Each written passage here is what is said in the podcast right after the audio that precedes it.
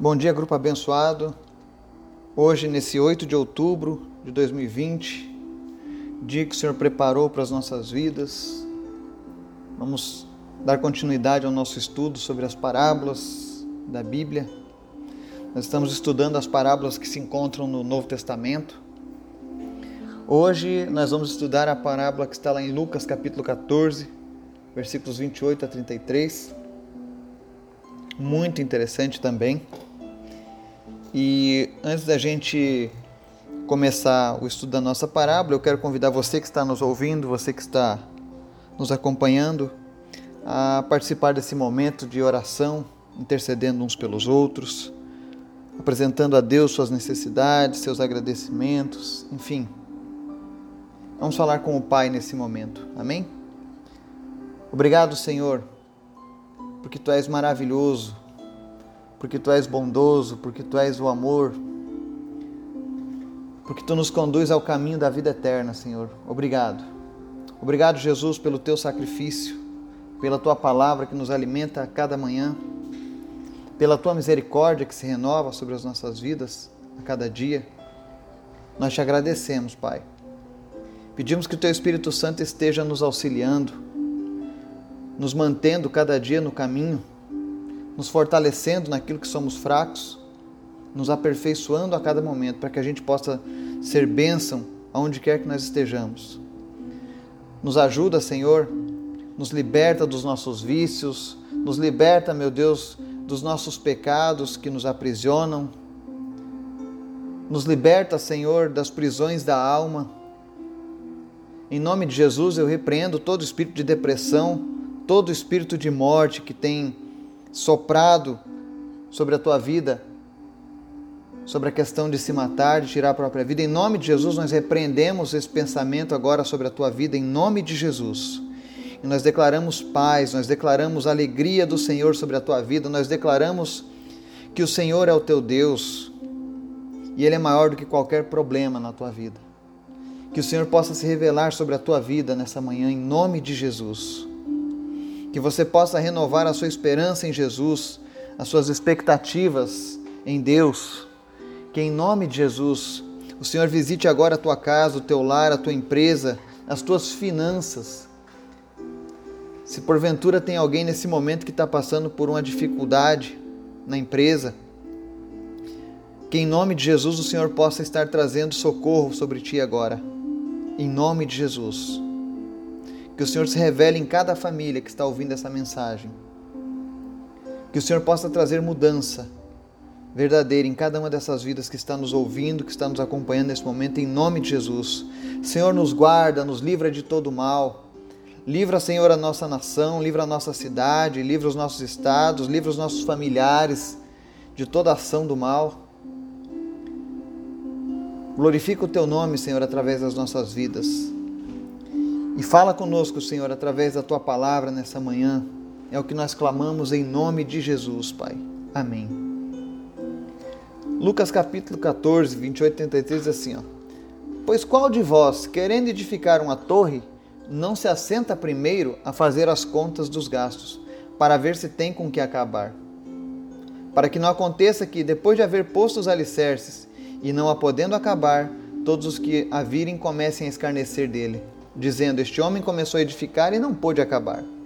Ou qual é o rei que, indo à guerra a pelejar contra outro rei, não se assenta primeiro a tomar conselho sobre se com 10 mil pode sair ao encontro do que vem contra ele ou com 20 mil? De outra maneira, estando outro ainda longe, manda embaixadores e pede condições de paz. Assim, pois, qualquer de vós que não renuncia a tudo quanto tem, não pode ser meu discípulo. Amém. Palavra dura Jesus ao ensinar os seus discípulos com essa parábola. E apesar de dura, ela mostra o quão impressionante é a palavra de Deus. A palavra de Deus ela ela é transparente. Ela fala tudo. Ela não esconde. De um lado, ela te garante a eternidade, te garante tranquilidade, te garante cura, te garante uma série de coisas. Por outro lado, ela exige de você comprometimento. E Jesus nos alerta nessa parábola sobre as dificuldades encontradas na nossa caminhada rumo à eternidade. Você pode ver que a Bíblia ela não garante um caminho repleto de rosas, tapete vermelho. Não, ela não fala isso. Ela diz que o caminho é difícil. E nessa parábola, especialmente, Jesus diz que a vida plena com Deus exige renúncias, abnegação e disciplina. Uma vez uma pessoa comentou: Ah, é muito fácil ser salvo. É só levantar a mão e aceitar Jesus e pronto, acabou. Eu falei: Não, não é bem isso. Esse é o primeiro passo. Necessita que você abra a mão de si mesmo no que diz respeito às coisas erradas, no que diz respeito às coisas que não agradam a Deus na nossa vida. O apóstolo Paulo, lá em 1 Coríntios 9, 25 a 27, ele chega a comparar a vida cristã como a, a, a carreira de um atleta de alta performance. Ou seja, o atleta de alta performance, por exemplo, um corredor, ele tem que abrir mão de muitas coisas na vida dele. Quando ele é jovem, por exemplo, ele não vai a festas como os outros vão, é, ele não vai passear, ele vai ficar treinando, ele vai ficar sempre aprimorando. Envolve muita disciplina, muita renúncia, se ele quiser conseguir obter os melhores resultados. E a nossa vida como cristão é semelhante a isso. Ou seja, você precisa ter uma vida disciplinada com Deus. E quando eu falo de vida disciplinada, não é você ir para a igreja todos os domingos. Não. É você ser a igreja durante todos os dias da semana. Isso é uma vida disciplinada. É você conversar com o teu pai espiritual, com Deus, todos os dias, todos os momentos. É você saber descansar na presença de Deus. É você poder contar com Deus em todos os momentos da sua vida. E muitas vezes, para que você possa experimentar tudo isso, vai ser necessário que você renuncie muitas coisas. Quando a gente fala da palavra de Deus e você vê que pessoas vão até um pedaço andando com, com a, no meio da igreja ou com os cristãos e dali um pouco elas param e vão para outro caminho. É porque elas ignoraram esse conselho de Jesus sobre a questão da disciplina. Elas querem as bênçãos, mas não querem o Pai da bênção. As pessoas são convidadas a seguir Cristo porque suas vidas serão mudadas, feridas serão saradas, elas vão ser herdeiros de Deus, de todas as bênçãos em Cristo. Tudo isso é verdade, é bíblico. Mas existe uma contrapartida.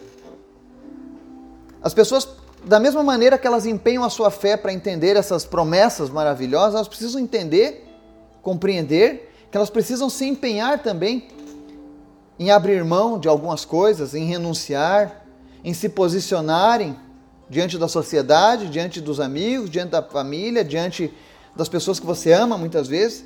Às vezes você vai desagradar muitas pessoas por causa do teu posicionamento em Cristo. E é aqui que nós vamos separar o joio do trigo. Nós precisamos fazer essa diferenciação. Se você verdadeiramente crê na palavra de Deus, se você crê em Jesus Cristo, se você tem sentido a presença do Senhor Jesus e quer alcançar novos níveis de intimidade com Ele, peça a Deus para sondar o teu coração, a tua mente, a tua vida, mostrar as coisas que, que ainda não estão alinhadas com a vontade de Deus. E infelizmente, algumas vezes, para que a gente esteja alinhado com a vontade de Deus, nós vamos estar desalinhados com a forma como este mundo rege a sociedade com a forma como muitas famílias levam suas vidas, levam seus casamentos. Não tem como servir a dois senhores.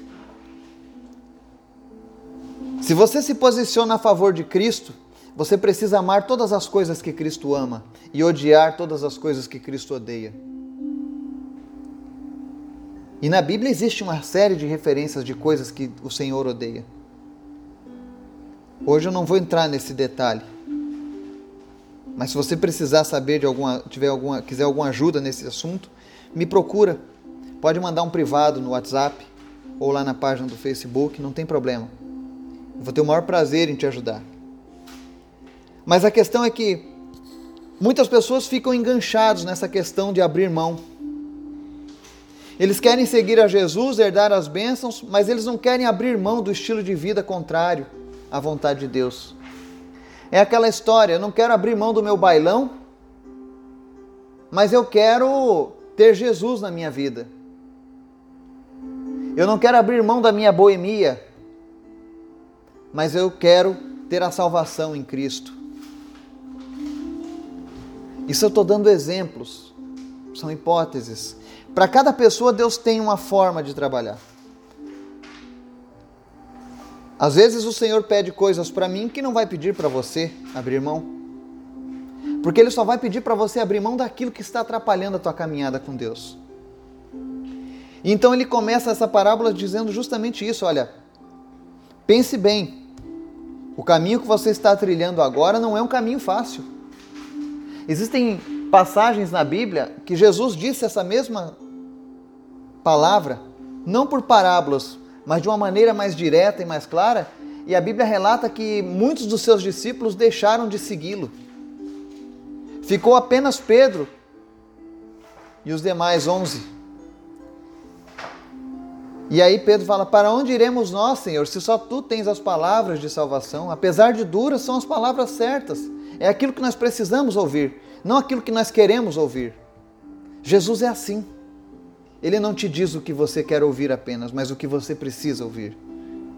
E se essa palavra veio hoje, nesse dia, é porque Deus está querendo tratar vidas aqui nesse momento. Deus está querendo te aperfeiçoar, te aprimorar. Talvez você tenha andado até aqui, nesses seis meses, estudando a palavra, orando, se edificando, mas algumas coisas não estão fluindo bem na sua vida e você estava se perguntando a Deus por que, que essas coisas não estão fluindo. Eu estou lendo a Bíblia, eu estou orando, eu estou tendo um momento contigo. Então Deus traz essa palavra hoje. Pode ser que você não tenha negado ou renunciado a algumas coisas. E essas coisas têm atrapalhado o teu crescimento espiritual. Faça uma oração. Peça, Senhor, o que é que eu preciso abrir mão hoje para melhorar a minha caminhada contigo? Para que eu possa viver a plenitude do Senhor na minha vida, do teu reino. Abre o teu coração diante de Deus. Eu tenho certeza, como Ele é um Pai amoroso, Ele vai te falar isso da maneira mais gentil, mais amorosa que tem nesse mundo mas vai falar isso de uma maneira que você precisa ouvir. Porque Ele ama, mas Ele é justo.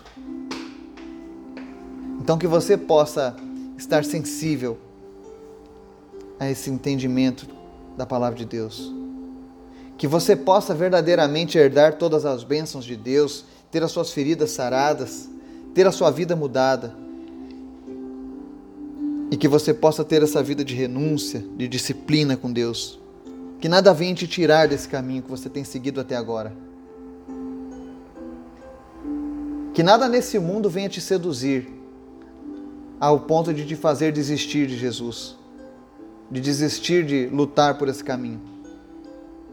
Que em nome de Jesus o Senhor esteja te abençoando, te guardando,